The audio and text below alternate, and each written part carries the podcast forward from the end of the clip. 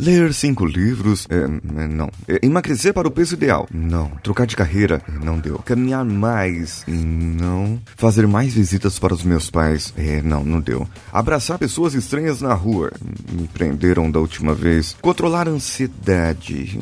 Não, não deu. Entrar menos nas redes sociais? Bem. Não. Terminar o ano com a conta do banco positiva? É. Bem, pula. Começar o inglês? Não. Escovar mais os dentes, isso deu certo, né? Que tem que escovar depois de cada refeição, não deu. Escrever um livro, plantar uma árvore, ter um filho, comprar um gato, ter mais responsabilidades. Ah, caramba, sabe? Sabe aquelas metas do final de ano? É, aquelas que você agora, no final do ano, começo do ano, contabilizou, você verificou tudo o que você tinha de objetivo em 2017, tinha prometido para si mesmo um monte de coisa e elas não se cumpriram.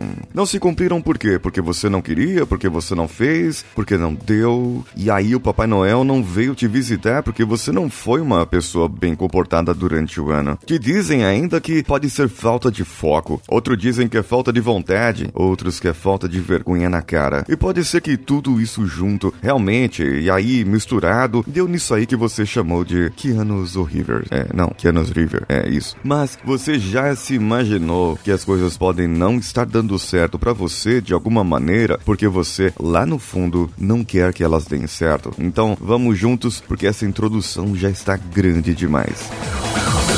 Você está ouvindo Coachcast Brasil. A sua dose diária de motivação.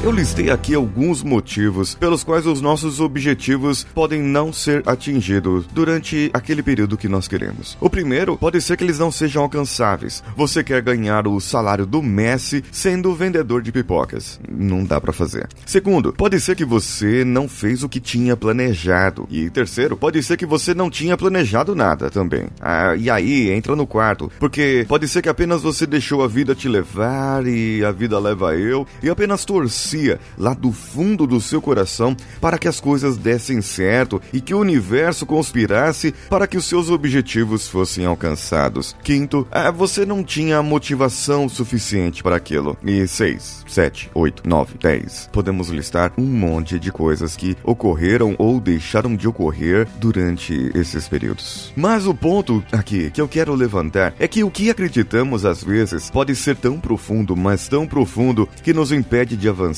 então, isso nos faz ficar onde estamos. São as crenças limitantes. Eu não estou falando daquelas crenças limitantes mais comuns, como falta de tempo, falta de dinheiro, falta de beleza, falta de altura, sou muito novo ou sou muito velho para fazer isso ou aquilo. Mas sim, eu falo de algo mais profundo que foi criado lá atrás nas suas experiências mais profundas e sombrias. Com seus pais, seus avós, amigos de escola, professores e outras pessoas que fizeram fizeram ou fazem parte da sua vida. Sempre que você tentou fazer algo e alguém te impediu ou falou algo criticando, seu cérebro armazenou aquilo de alguma maneira. Mesmo quando você fez e deu certo, e quando você não fez porque alguém disse que não era capaz, ou que você não podia fazer, ou que não iria dar certo, você assimilou aquilo de alguma maneira. Essas experiências geraram em seu subconsciente as chamadas equivalências complexas, como aquela daquele seu primo corintiano, que ele só usa aquela cueca amarela suja quando o time joga, porque ele tem a certeza que o Corinthians vai ganhar. E mesmo o Corinthians perdendo, ele vai atribuir a uma outra coisa, e não a sua cueca, não ao desempenho ruim do time, não a porque o outro time prevaleceu. Não, ele vai atribuir a uma outra coisa. Ou ainda pode ser pior, você diz que não pode sair de casa às 8 horas da manhã porque algo pode acontecer com você. Existem muitas, mas muitas dessas equivalências que são geradas por aquilo que você acredita ou pela forma como você absorveu as suas experiências. Essas equivalências são verdade para você na sua mente, nessa sua cabecinha, e elas foram de certa maneira decisões que você tomou na sua vida de fazer ou não fazer, e dentro delas havia uma intenção positiva. Sim, pode ser que você não queria acordar tarde porque você precisava manter o seu emprego, ou pode pode ser que você decidiu acordar um pouco mais tarde, porque no fundo, no fundo, você precisava descansar mais. Então você perdeu o emprego. Percebe que existem intenções positivas nas duas. Agora, um grande exemplo aqui é de pessoas que acreditam que bater nos filhos é a melhor solução para educá-los. Porque os pais dele sempre bateram nele quando era criança e eles são pessoas direitas, pessoas honestas, têm sua profissão, estão fazendo alguma coisa para a comunidade. Logo então, essa é a melhor maneira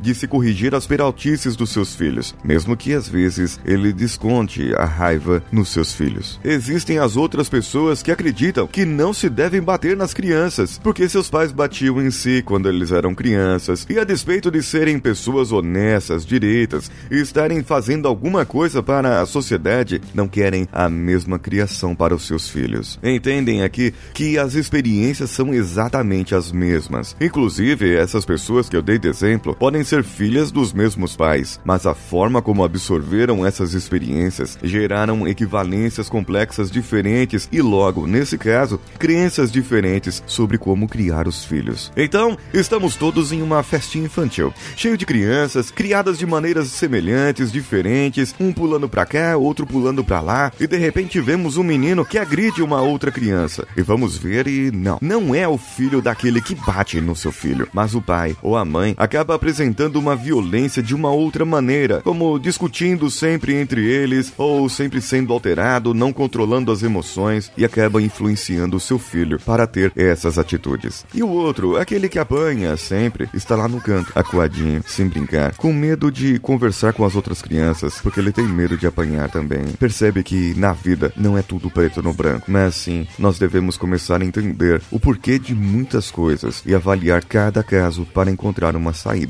uma tratativa.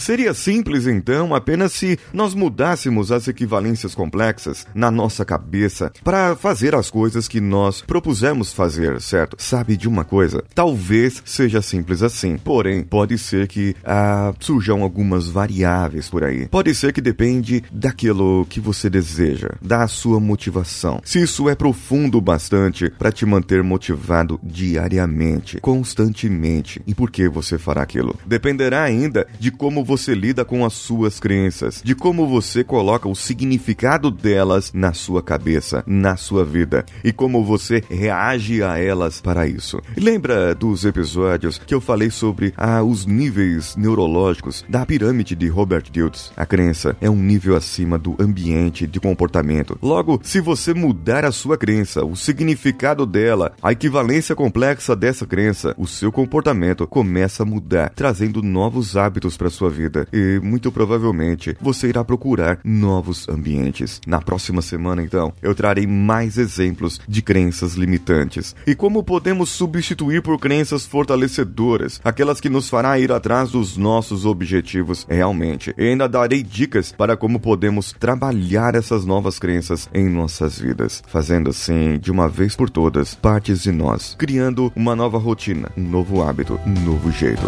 Então, vamos juntos?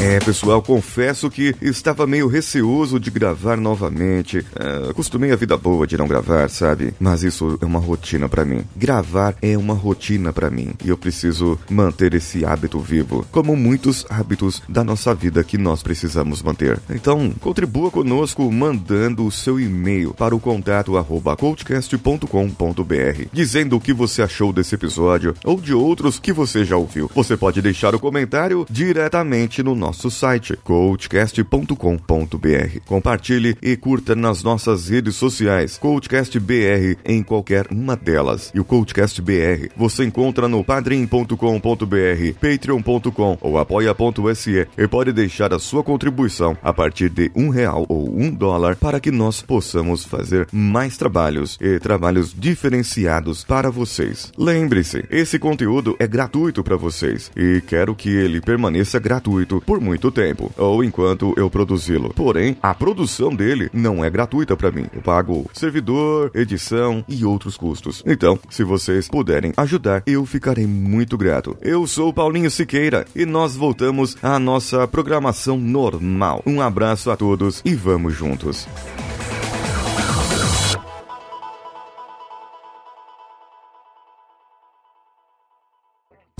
Você ouviu mais um episódio editado por Danilo Pastor, Produções de Podcasts.